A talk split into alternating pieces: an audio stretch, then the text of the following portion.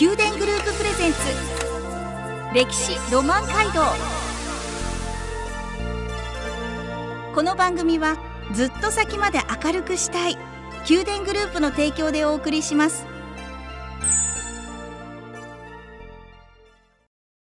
ラブ FM をお聞きの皆さんおはようございます。お相手の小柳ゆうきです。毎月第1第2土曜の朝7時30分からお送りする宮殿グループプレゼンツ歴史ロマン街道。九州各地の歴史と今そして未来へとつながるお話を毎回ゲストをお招きし伺います。今朝は長崎県対馬市観光交流商工部博物館学芸課対馬博物館の尾上博和さんをお迎えし伺います。どうぞよろしくお願いします。尾上さん先週に引き続き、おはようございますおはようございます。今日も対馬市のお話を伺っていきます改めて自己紹介をお願いいたしますはい。対馬市観光交流商工部博物館学芸課対馬博物館の尾上博和と申します。よろしくお願いします。よろしくお願いいたします今年の4月に開館したばかりの対馬博物館です主にどういったことをされてるんですか？博物館で、えー対馬博物館では発掘調査などで出土した考古資料を主に担当をしております。んもう対馬市のその歴史のスペシャリストですねはいそうですね。えっと、まあ、そう、ちょっと恥ずかしいですけれども、あの、まあ、歴史に関わるところで、えっと、対馬博物館の資料を、えー担当をしております。はい、先週はその対馬市の古代の歴史についてもう本当にもうちょっとだけだったんですもっともっと伺うとどんどん出てくる対馬市のこう歴史なんですけどその古代について伺いましたあの、はい。改めてそう対馬市の位置や地勢について教えてくださいはい。えー対馬市は九州に属しておりますが、えー九州の一番、えーと北、最北にありまして、朝鮮半島、今の韓国に最も近いところにあります。はいえー対馬と,、えーと九州の間には壱岐がありますが、えーその、えー九州から見ますと、えっ、と、壱岐と対馬を隔てて、えっ、と、朝鮮半島がありますが、そこに一番近い、えっ、と、国境に、えっ、と、位置する、えー島ということになります。うんお天気のいい日には朝鮮半島も見えるはい。そうですね。えっ、と、対馬の西海岸の方から、はいえっ、と、韓国の方がよく見える日があります。はいさらには九州の福岡も？そうですね。えっと、九州本土部、あの、唐津などの方が、えっ、と、はいよく見えるかなと思います。えー、そうなんですね。私あの対馬と言ったら対馬山猫、はい、はいもうとても有名ですけれども、はい。はい、出会えたことがなくて、はいはい。そうですね。はいえっ、と、以前は数がかなり少なかったんですけれども、え現在100頭ぐらいまで、えっ、と、復活をしてきておりまそうす。なんですか。はい。えっ、と、なかなか野生で出会うことというのは、えっ、と、まあ、稀かなと思います。うーん対馬に住む方たちにとっても対馬山猫はやはり大事な存在なんでしょそううか。ですね。うんはい。まあ、自然の中で、えっと、対馬山を暮らしておりますが、私たち人間も当然その自然環境の中で生きておりますので、はい。えーまあ、山猫がよく、えっと、暮らせる環境というのは私たちにとってもいい環境だということが言えると思います。そうなんですね。ありがとうございます。いつか、いつかこう、実物に出会ってみたいなと思いながら。はいさて、その、対馬が初めて歴史書に登場するのが、3世紀の中国の歴史書、魏志倭人伝だとはい。聞いたことがあるんですけれども、はい。大陸と日本列島を結ぶ海の中に存在する対馬というのは、まあ、その交易によりさまざまな文物というんでしょうかもたらされました。まずは中世の頃の様子を聞かせてくださいはい。えー対馬は島ですので、えっと、海を隔てていろんな地域と交流を行っていました。はいえー今から7300年前の縄文時代から弥生時代、古墳時代といろんな交流を行っていたんですけれども、うん中世になりますと、えー今でいう貿易という形が、えっ、と、正式に形がはっきり、えっ、と、してきた時代になります。なるほど。貿易ですね。もう中世、はい。平安時代のから室町時代ぐらいと考えていてよろしいでしょうか？はい。はい。平安時代や鎌倉時代、うん。えっ、と、室町時代なんですけれども、はい対馬には、後に対馬藩、えっ、と、江戸時代に対馬藩の藩主を務める、えっ、と、宗氏という人物がいたんですけれども、はいえっと、その宗氏が中世に入ると、えっと、貿易を朝鮮半島をはじめとした、えーところと活発に行いました。で、宗氏以外にも、えっと、宗田氏と言われる、えー人物をはじめとした和光という人々が、えー海を舞台にして、えっと、様々な地域と、えっと、交流、えーを行い、まあ、時に武力を行使することもあったんですが、うん。対馬に様々なものをもたらしていました。はい。和光という表示、船に乗ってどんな船だったんですか？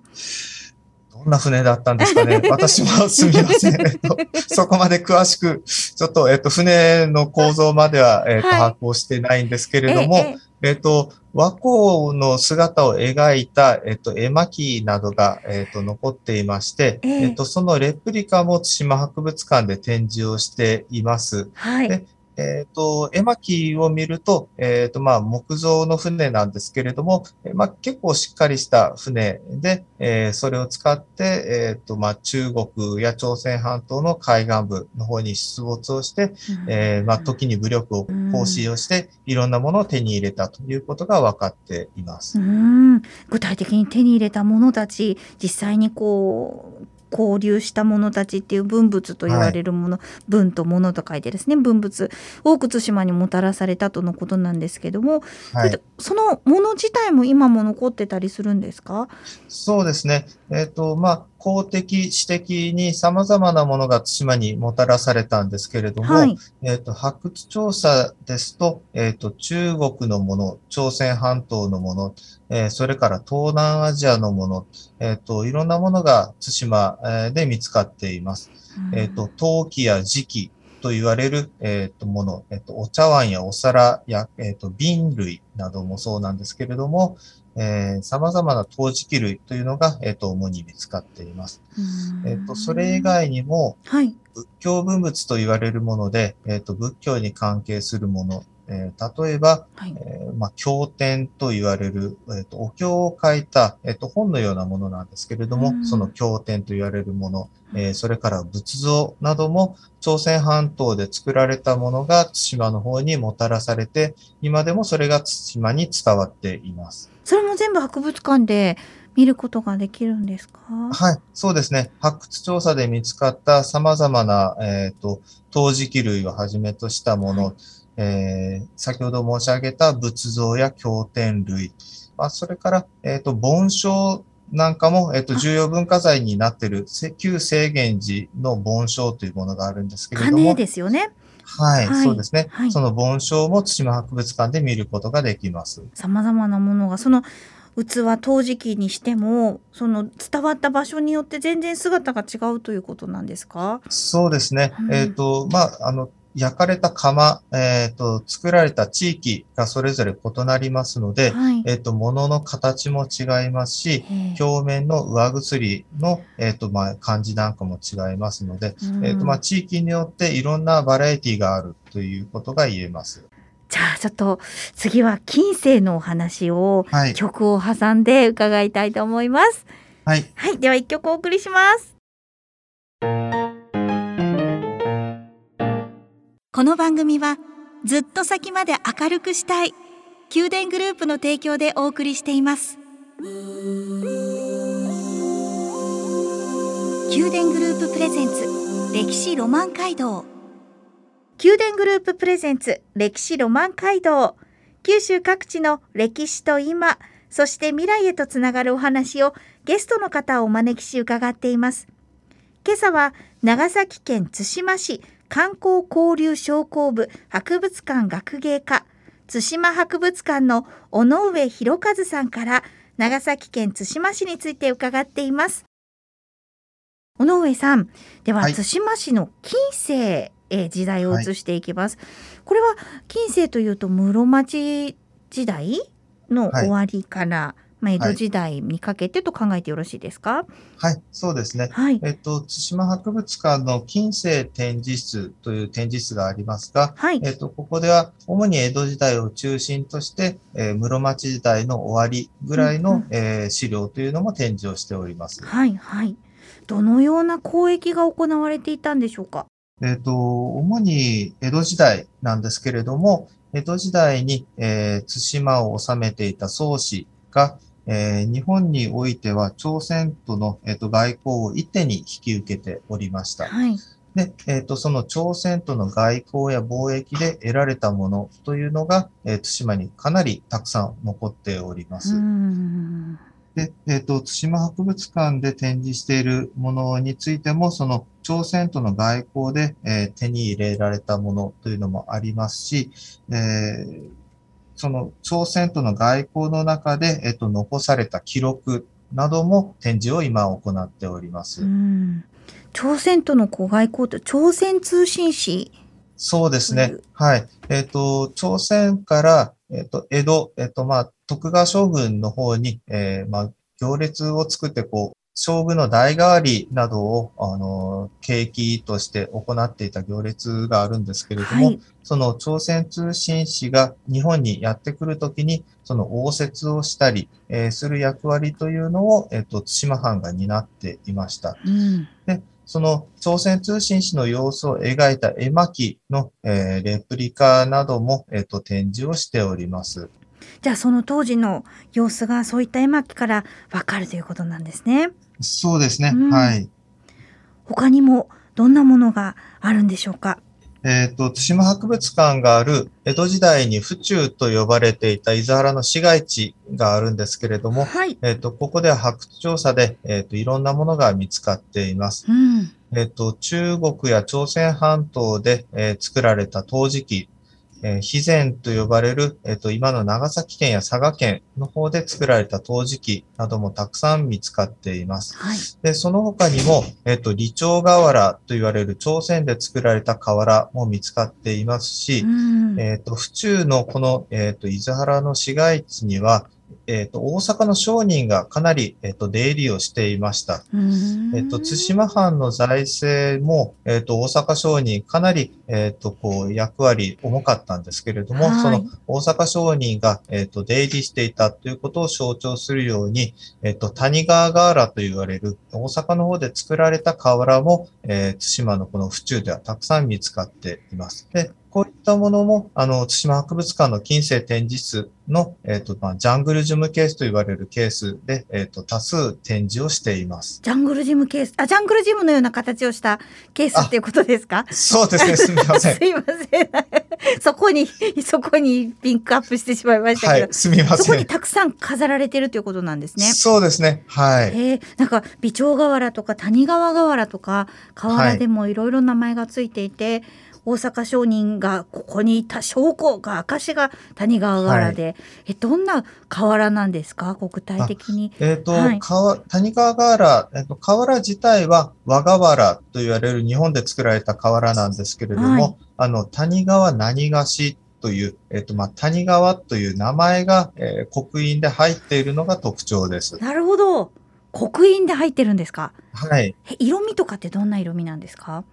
えっ、とですね、色も普通の瓦とは変わらないんですけれどもえっ、と、その刻印が入っているというのが特徴で、はい、えーまあ、谷川という名前の下に、うん。えっ、と、谷川何菓子というふうにまあはい。はい。えっ、と、下のところは名前がそれぞれ変わるんですけれども、えっ、と、作った時や、えっ、と、作った人によってその刻印が変わっています。うーん。刻印はもうパッと見て瓦を見てすぐわかるものなんですか？そうですね。あの、谷川とかなりはっきり書かれていますので、えっ、と、誰が見てもわかるようになってます。うーん。逆に美鳥瓦。はこれはい朝鮮からやってきたものだということなんで、どんな瓦なんですか？えっと、李朝瓦は日本の瓦に比べて非常に硬くて重い、えーそして大きいというのが特徴です。素材はどんな素材なんですか、はい。えっと、素材は、えっと、日本の瓦とあまり変わらないんですけれどもえっと、まあ、ただ使っているもの若干違うので、えっ、と、重さも、えっ、と、あります。で、まあ、かなり重量があって丈夫なんですけれども、はい、その表面に、えっ、と、扇のような文様、えっ、と、まあ、正解波と言われるような文様などが、えっ、と、多数ついているのが、えー特徴です。うーんそういった瓦たちを実際に博物館で対馬博物館で見ることができるんですね。はい。他にも瓦以外にも何かこう資料はありますでしょうか？えっ、と、江戸時代、朝鮮外交を、えっ、と、一手に担っていた宗師が、えー残した多くの記録やものがあります。はい。えっ、と、朝鮮、えーの方に、えっ、と、今の韓国、えっ、と、プサンの方に、えっ、と、和漢という出先機関を置いていたんですけれども、はい。その出先機関、和漢で、えー残した様々な記録、えっ、と、例えばその和漢の、えー絵図、和漢を描いた絵図もありますし、うん和漢で行っていた、えっ、と、いろんな調査をおした、その結果を記した絵図なども残っています。うん今、えっ、と、対馬博物館で展示しているのは、えっ、と、イグチタケ、イグチタケと言われるものを描いた、ちょっと見た目キノコっぽい、えはいチイタケっぽい感じのものなんですけれども、それを描いた、えっ、と、まあ、絵図なんかも展示をしています。生口竹。はい。竹は椎茸の竹なんですね。竹というか。えっ、と、キそうですね。ノコのようなカタカナで書いてありますね。ほー何ですか、生口竹って。なんでしょうね。あの、えっ、と、日本で、はいえっ、と、サンプルを送って調べてみてもらったらしいんですけれども、ええ当時のその朝鮮の方からはよくわからないという返事が来たというふうになんかなってるみたいです。あそれもでも絵図で見ることができるということなんですね。はいあの今お話伺っているその江戸時代の対馬市をはい。治めていた、まあ、江戸時代津宗家なんですけれどもはい宗氏なんですけども、対馬に当時住む人たちにとってこの宗氏という存在、どんな存在だったんでしょうか？対馬は8割から9割が山で、えっ、と、うん平地というのがほとんどありません。はい。ですので、えっ、と、水田工作には向いていない土地なんですね。うーんで、えっ、と、まあ、対馬では芋や蕎麦というのは取れるんですけれども、稲がなかなか育たない土地ですので、うんなかなか石高というのが取れないような、えっ、と、状況があります。うんで、そんな中、朝鮮貿易で、えっと、収入を上げ、いろんなものをもたらしてくれる宗師というのは非常に頼りがいのある存在だったんではないかなというふうに思います。あほど。だからこんなに朝鮮半島とのこうお取引があった、交易があったという証のはい文物たち、資料たちがたくさん出土している理由なんですね。そうですね。はい。ああ、国を対馬市、対馬というところを栄えさせていこうというその思いがこのたくさん出土している、はいというものなんですね。えーなんかそれを伺うとまた対馬の歴史に対するこう思いがまた変わってきますね。はい。はい。その話を伺った上で対馬博物館のえー文物たちその展示されているものたちに触れていくのもまた一つ楽しみが増えますね。はい。うーん。一日じゃちょっと足りなさそうですね。そうですね。えっと、ぜはいぜひ、あの、2日、3日と、はいえっと、来ていただいて、えええー博物館以外のところも、あの、足を運んで見学していただければいいなと思います。そうですね。宿泊する施設っていうのもあるんですか？えっ、と、対馬博物館の近くですと、はいえっ、と、ホテルもありますし、ええ少し離れたところでは、あの、民宿や旅館などもありますので、はい。えーまあ、インターネットで検索をしていただければ、えっ、と、かなりの数検索でヒットするかなと思います。はい。ちょっと一泊二日。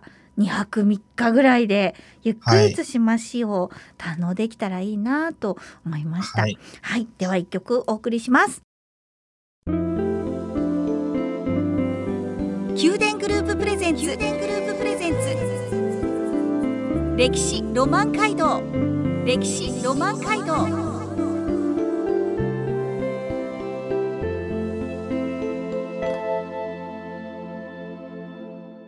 宮殿グループプレゼンツ歴史ロマン街道。九州各地の歴史と今そして未来へとつながるお話をゲストの方をお招きし伺っています。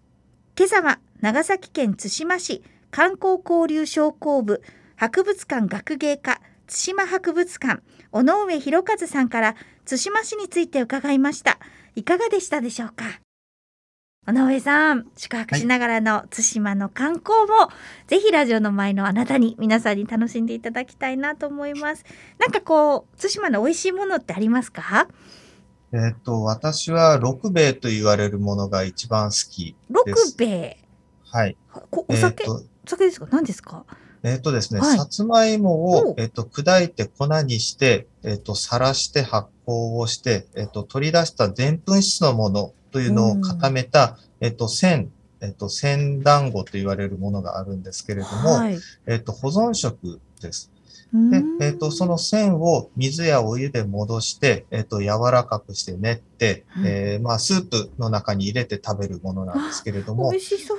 えっ、と、食感が、はい。えっ、と、まあ、ちょっとプルプルしているものです。くずとか、うんえっ、と、うんこんにゃくに若干近いような、えっ、と、感触かなと思います。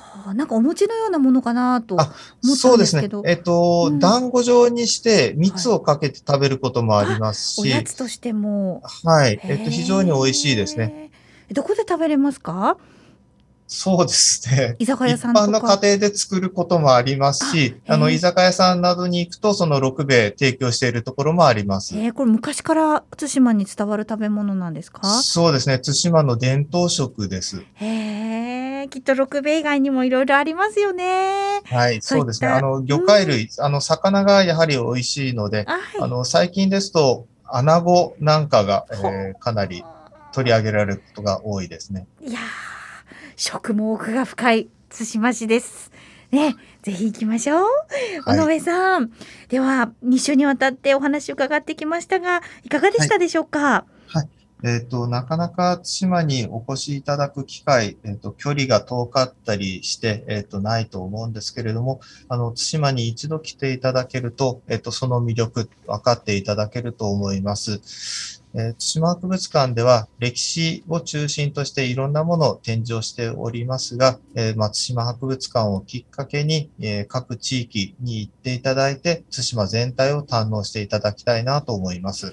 今回の放送がそのきっかけになれば、えっと、幸いです。はい、対馬博物館をプラットフォームに様々なところに出かけていけたらいいですね。